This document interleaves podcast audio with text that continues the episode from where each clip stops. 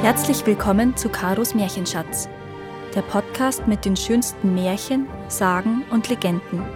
Für Kinder, Erwachsene und alle zwischendrin.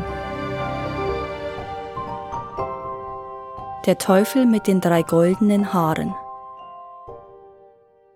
Es war einmal eine arme Frau, die gebar ein Söhnlein, und weil es eine Glückshaut hatte, als es zur Welt kam, wurde ihm geweissagt, es werde im vierzehnten Jahr die Tochter des Königs zur Frau haben. Es trug sich zu, dass der König bald darauf ins Dorf kam, aber niemand wusste, dass es der König war. Als er die Leute fragte, was es Neues gäbe, so antworteten sie Es ist in diesen Tagen ein Kind mit einer Glückshaut geboren worden. Was so einer unternimmt, das schlägt ihm Glück aus. Es ist ihm auch vorausgesagt worden, dass es in seinem vierzehnten Jahr die Tochter des Königs zur Frau haben wird.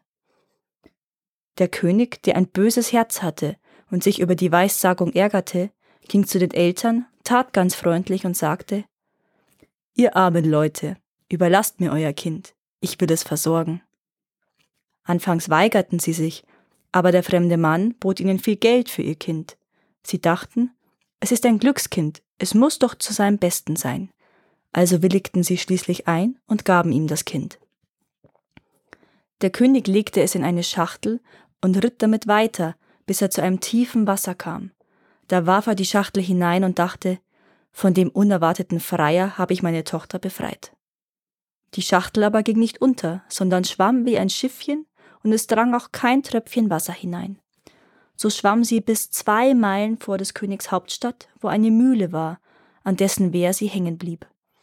Ein Müllersbursche, der glücklicherweise dastand und sie bemerkte, zog sie mit einem Haken heran und hoffte, große Schätze darin zu finden. Als er sie aber aufmachte, lag ein schöner Knabe darin, der ganz frisch und munter war. Er brachte das Kind zu den Müllersleuten, und weil diese keine Kinder hatten, freuten sie sich. Gott hat es uns beschert, sprachen sie, Sie pflegten das Findelkind gut und es wuchs in allen Tugenden heran. Es trug sich zu, dass der König einmal bei einem Gewitter in die Mühle trat und die Müllersleute fragte, ob der große Junge ihr Sohn wäre. Nein, antworteten sie. Es ist ein Findling. Er ist vor vierzehn Jahren in einer Schachtel ans Wehr geschwommen und der Müllersbursche hat ihn aus dem Wasser gezogen. Da merkte der König, dass es niemand anders als das Glückskind war, das er ins Wasser geworfen hatte, und sprach Ihr guten Leute, könnte der Junge nicht einen Brief zur Frau Königin bringen? Ich will ihm zwei Goldstücke als Lohn dafür geben. Wie der Herr König gebietet, antworteten die Leute und sagten dem Jungen, er solle sich bereithalten. Da schrieb der König einen Brief an die Königin, worin stand Sobald der Knabe mit diesem Schreiben angekommen ist, soll er getötet und begraben werden. Das alles soll geschehen sein, ehe ich zurückkomme. Der Knabe machte sich mit diesem Brief auf den Weg, verirrte sich aber und kam am Abend in einen großen Wald. In der Dunkelheit sah er ein kleines Licht, ging darauf zu und gelangte zu einem Häuschen. Als er hereintrat, saß eine alte Frau ganz allein beim Feuer. Sie erschrak, als sie den Knaben erblickte und sprach Wo kommst du her und wo willst du hin? Von der Mühle, antwortete er, und ich will zur Frau Königin, der ich einen Brief bringen soll. Weil ich mich aber im Wald verirrt habe, so wollte ich hier übernachten. Du armer Junge, sprach die Frau, du bist in ein Räuberhaus geraten, und wenn sie heimkommen, so bringen sie dich um. Mag kommen, wer will, sagt der Junge, ich fürchte mich nicht. Ich bin so müde, dass ich nicht weiter kann. Er streckte sich auf einer Bank aus und schlief ein. Bald darauf kamen die Räuber und fragten zornig, was da für ein fremder Knabe läge. Ach, sagte die Alte, es ist ein unschuldiges Kind, es hat sich im Walde verirrt und ich habe es aus Barmherzigkeit aufgenommen. Es soll einen Brief an die Frau Königin bringen. Die Räuber öffneten den Brief und lasen ihn. Es stand darin, dass der Knabe sogleich, wie er ankäme, ums Leben gebracht werden sollte. Da empfanden die hartherzigen Räuber Mitleid, und der Anführer zerriss den Brief und schrieb einen anderen. Darin stand, dass der Knabe, wenn er ankäme, sogleich mit der Königstochter vermählt werden sollte. Sie ließen ihn dann ruhig bis zum anderen Morgen auf der Bank liegen, und als er aufgewacht war, gaben sie ihm den Brief und zeigten ihm den richtigen Weg. Die Königin aber, als sie den Brief empfangen und gelesen hatte, tat alles so, wie es darin stand, ließ ein prächtiges Hochzeitsfest ausrichten, und die Königstochter wurde mit dem Glücksjungen vermählt. Und da der Jüngling schön und freundlich war, lebte sie vergnügt und zufrieden mit ihm. Nach einiger Zeit kam der König wieder in sein Schloss und sah, dass die Weissagung erfüllt und der Glücksjunge mit seiner Tochter vermählt war. Wie ist das zugegangen? sprach er. Ich habe in meinem Brief einen ganz anderen Befehl erteilt. Da reichte ihm die Königin den Brief, damit er selbst sehen konnte, was darin stände. Der König las den Brief und merkte wohl, dass er mit einem anderen vertauscht worden war. Er fragte den Jüngling, wie es mit dem anvertrauten Briefe zugegangen wäre und warum er einen anderen dafür gebracht hätte. Ich weiß von nichts, antwortete er. Er muss mir in der Nacht vertauscht worden sein, als ich im Wald geschlafen habe. Voll Zorn sprach der König. So leicht soll es dir nicht werden. Wer meine Tochter haben will, der muss mir aus der Hölle drei goldene Haare vom Haupte des Teufels holen. Bringst du mir, was ich verlange, so sollst du meine Tochter behalten. Damit hoffte der König, ihn auf immer loszuwerden. Der Glücksjunge aber antwortete Die goldenen Haare will ich wohl holen, ich fürchte mich nicht vor dem Teufel. Daraufhin nahm er Abschied und begann seine Wanderschaft. Der Weg führte ihn zu einer großen Stadt, wo ihn der Wächter an dem Tore ausfragte, was für ein Gewerbe er verstünde und was er wüsste. Ich weiß alles, antwortete der Glücksjunge. So kannst du uns einen Gefallen tun, sagte der Wächter. Sag uns, warum unser Marktbrunnen, aus dem sonst Wein quoll, trocken geworden ist und nicht einmal mehr Wasser gibt. Das sollst du erfahren, antwortete er. Warte nur, bis ich wiederkomme. Da ging er weiter und kam vor eine andere Stadt. Da fragte der Torwächter wiederum, was für ein Gewerbe er verstünde und was er wüsste. Ich weiß alles, antwortete er. So kannst du uns einen Gefallen tun und uns sagen, warum ein Baum in unserer Stadt, der sonst goldene Äpfel trug, jetzt nicht einmal mehr Blätter hervortreibt. Das sollt ihr erfahren, antwortete er. Wartet nur, bis ich wiederkomme. Da ging er weiter und kam an ein großes Wasser, über das er hinüber musste. Der Fährmann fragte ihn, was er für ein Gewerbe verstünde und was er wüsste. Ich weiß alles, antwortete er. So kannst du mir einen Gefallen tun, sprach der Fährmann, und mir sagen, warum ich immer hin und her fahren muss und niemals abgelöst werde. Das sollst du erfahren, antwortete er. Warte nur, bis ich wiederkomme. Als er über das Wasser hinüber war, fand er den Eingang zur Hölle. Es war schwarz und rußig darin, und der Teufel war nicht zu Haus, aber seine Großmutter saß da in einem breiten Sessel. Was willst du? sprach sie zu ihm sah aber gar nicht so böse aus. Ich wollte gerne drei goldene Haare von des Teufels Kopf, antwortete er, sonst kann ich meine Frau nicht behalten. Das ist viel verlangt, sagte sie.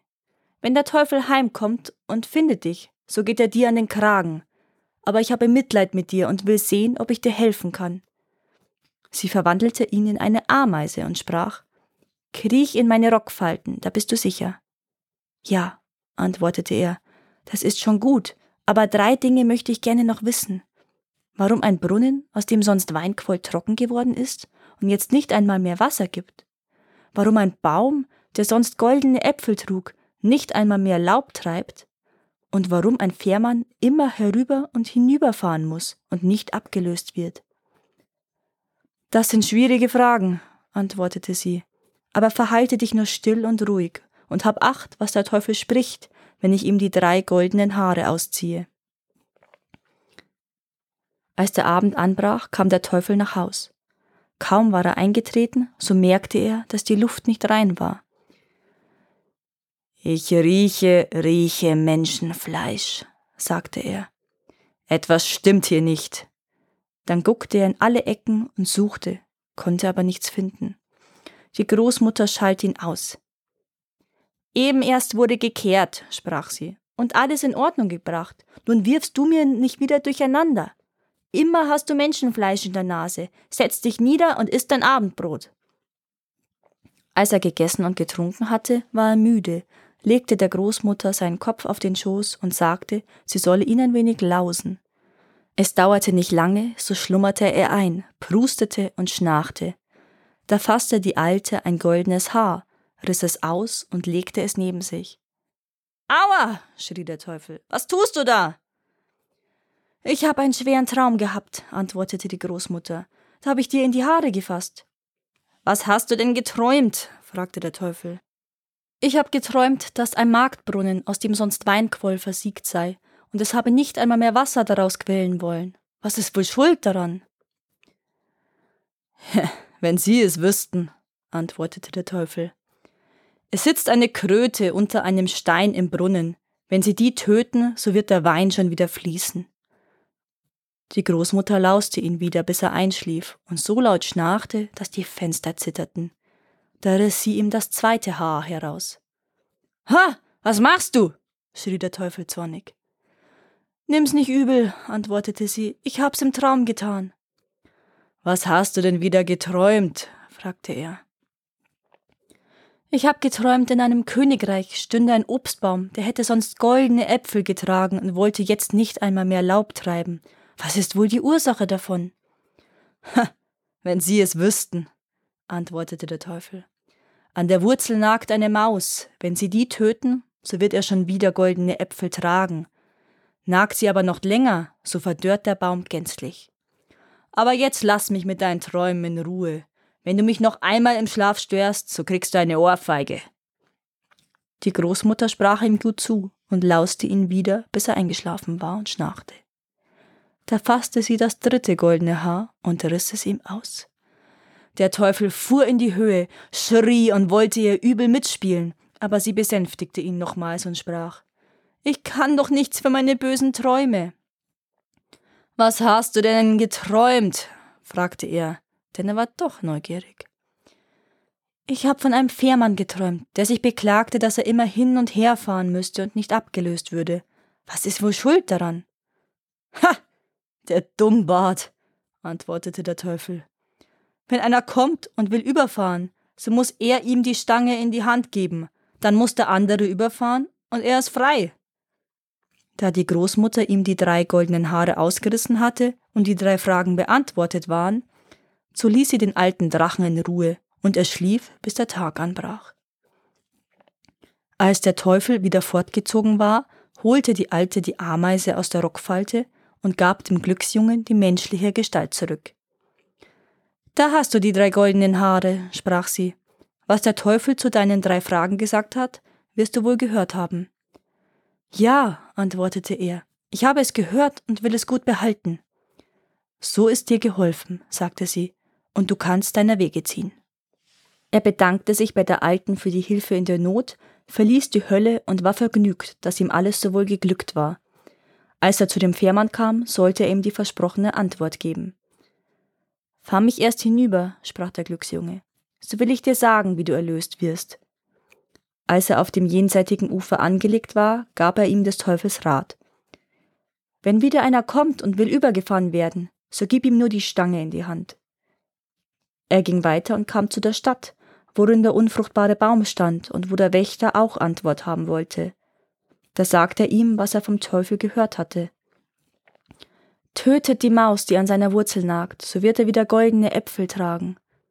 Da dankte ihm der Wächter und gab ihm zur Belohnung zwei mit Gold beladene Esel, die mussten ihm nachfolgen.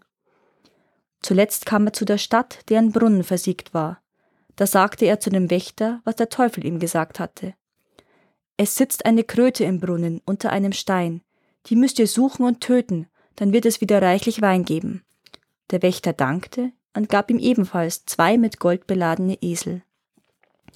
Endlich kam der Glücksjunge wieder daheim bei seiner Frau an, die sich herzlich freute, als sie ihn wiedersah und hörte, dass ihm alles gut gelungen war. Dem König brachte er die drei goldenen Haare des Teufels, genau wie er verlangt hatte.